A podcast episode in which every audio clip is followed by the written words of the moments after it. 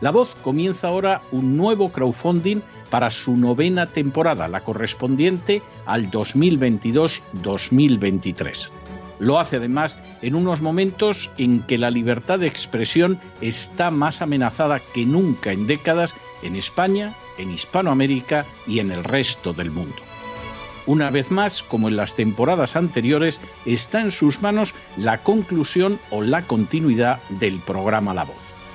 Debido a la crisis económica creciente, al cambio del dólar en relación con el euro y sobre todo a la censura del programa en redes con su correspondiente desmonetarización, en esta novena temporada nos vemos obligados a subir el objetivo hasta la cifra de 130.000 dólares. Con el crowdfunding se mantiene la emisión en directo, en abierto y de forma gratuita del programa a través de YouTube, iBox, SoundCloud, Spotify, Apple Podcasts, Google Podcasts, Tunnel y Stitcher.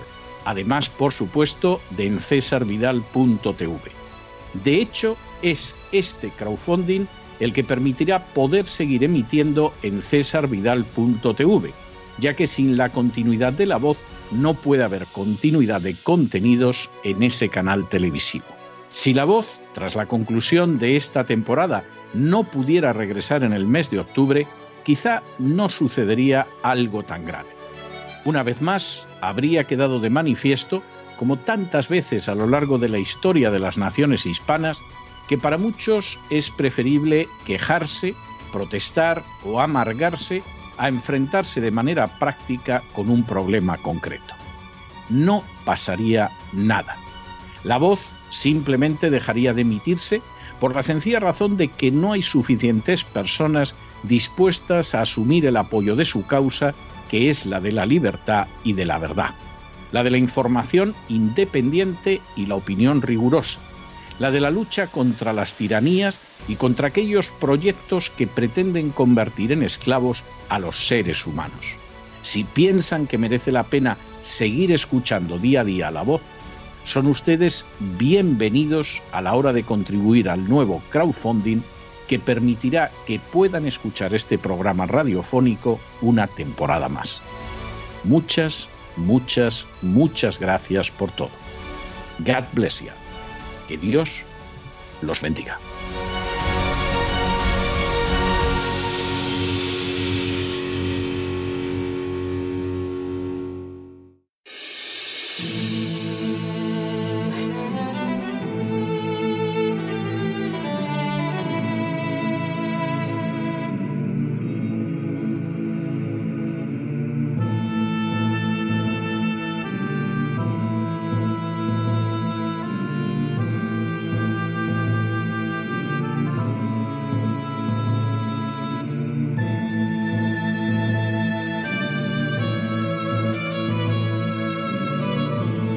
La voz con César Vidal, desde el exilio.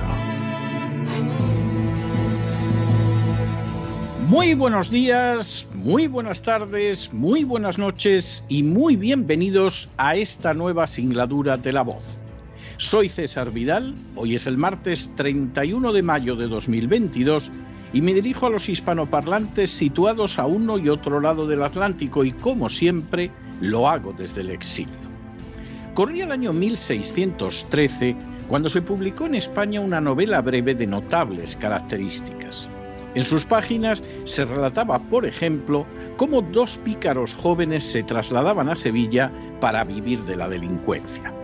Precisamente, tras perpetrar su primera acción ilegal, eran informados de cómo la delincuencia no se podía practicar por libre en la ciudad sino que tenían que contar con el respaldo del AMPA local.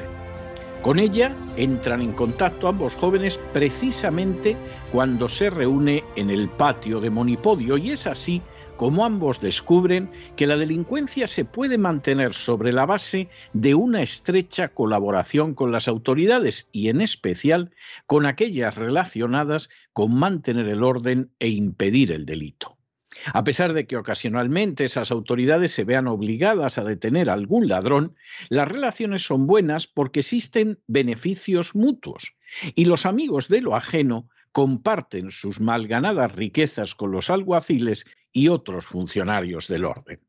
Como señala el propio Monipodio, maestro y jefe de ladrones, conviene que se cumpla aquel refrán que dice, no es mucho que a quien te da la gallina entera, tú des una pierna de ella. Más disimula este alguacil en un día que nosotros le podemos ni solemos dar en ciento. En otras palabras, los ladrones pueden robar a placer gracias a aquellos que tendrían que impedirlo, pero que sin embargo valiéndose de su inmensa autoridad, los ayudan a hacerlo. Por cierto, la genial novela se titulaba Rinconete y Cortadillo y su autor era Miguel de Cervantes. En las últimas horas hemos tenido nuevas noticias sobre la inmensa estafa que significa para los ciudadanos americanos la ayuda destinada al gobierno de Ucrania.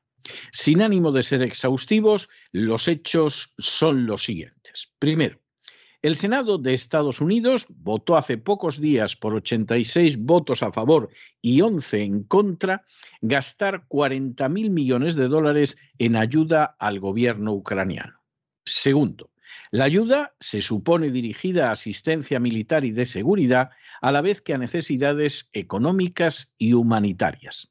Tercero, estos 40.000 millones de dólares se suman a otros 13.600 que aprobó el Congreso en marzo, con lo que la supuesta ayuda americana llega a más de 53.000 millones de dólares desde que comenzó la guerra.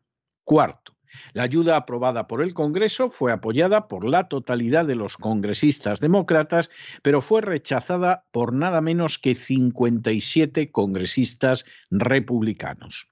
Quinto, los políticos ucranianos han considerado que el paquete de ayuda no era suficiente en la medida en la que supuestamente Ucrania necesita ahora una ayuda de unos 5.000 millones de dólares al mes.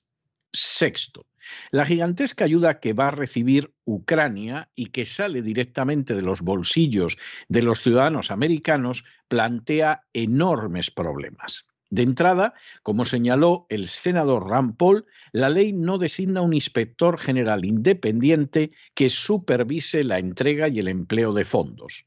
En otras palabras, más de 50.000 millones de los contribuyentes americanos van a ser entregados en manos del país más corrupto de toda Europa, sin que nadie se ocupe de comprobar en qué se emplean.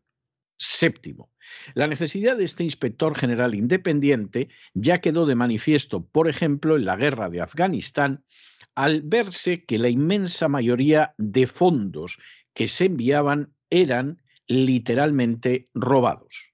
De hecho, no menos de una tercera parte de los fondos fueron robados por funcionarios y políticos afganos corruptos, algo que con toda seguridad podría ser hasta peor en el caso de Ucrania.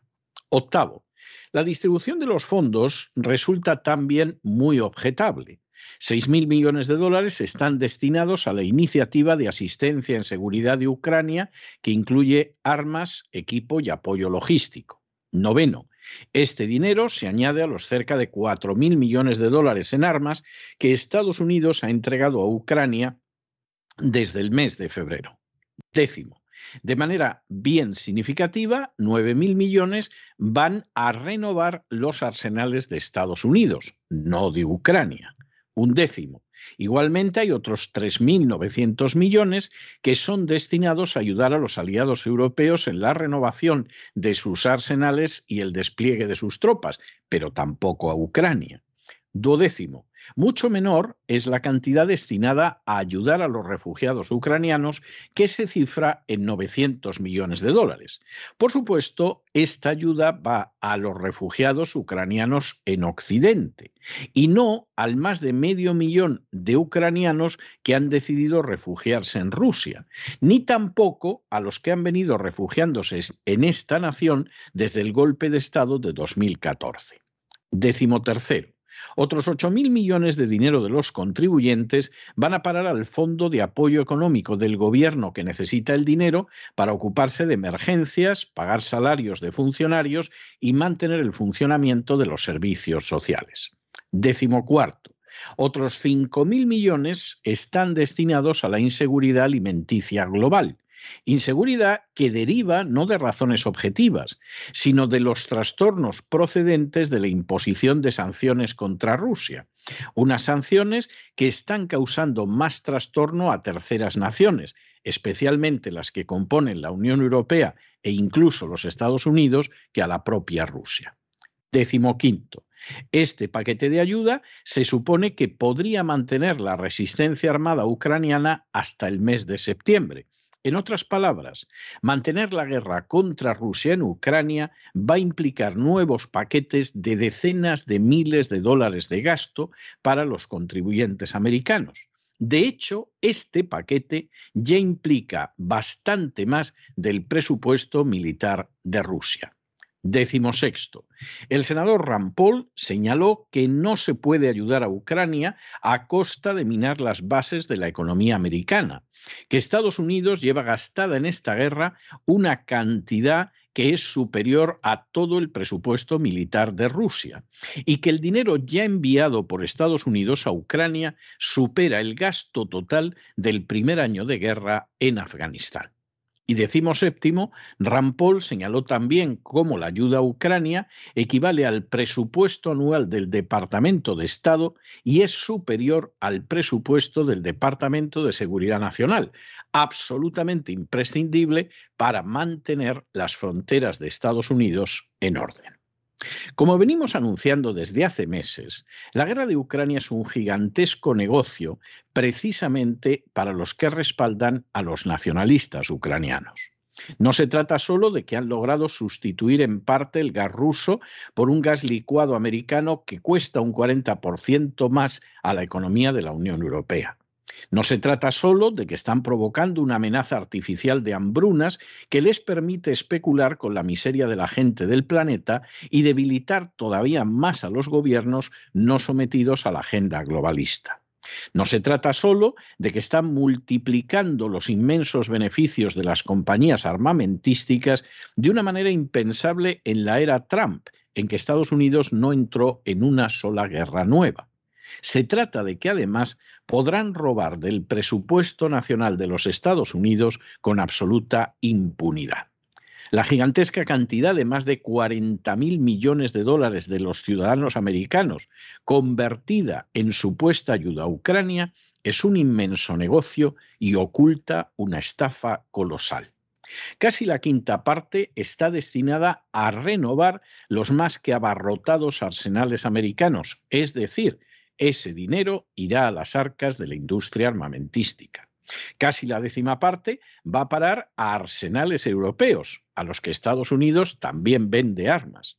Por añadidura, los refugiados recibirán, en teoría, una ayuda que ronda el 1%, mientras que políticos y funcionarios ucranianos se llevarán no menos del 20% de la ayuda.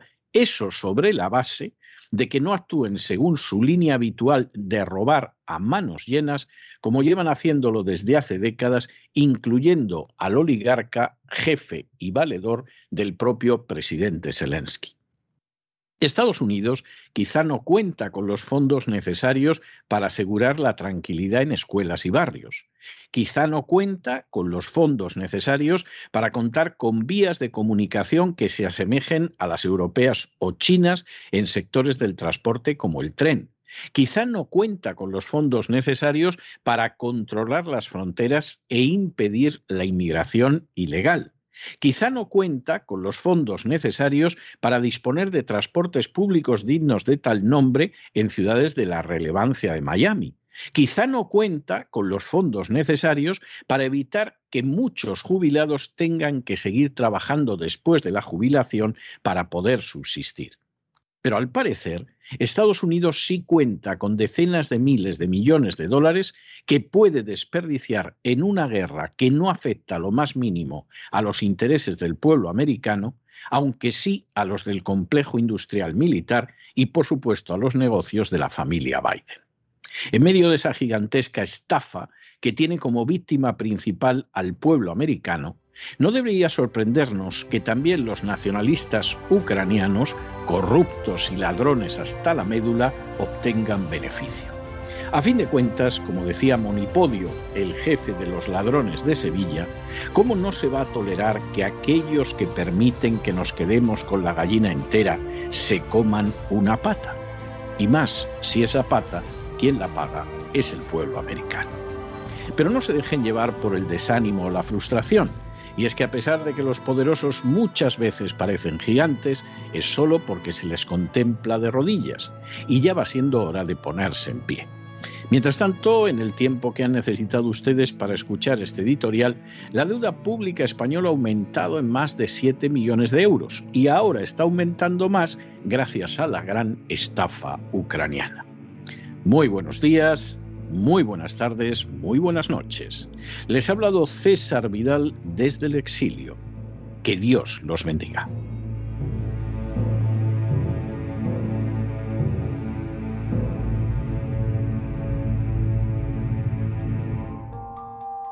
Esta sección está patrocinada por crowdfunding con el siguiente mensaje. Nuestro Señor Jesucristo, el único Dios verdadero, es misericordioso y nuestro Salvador.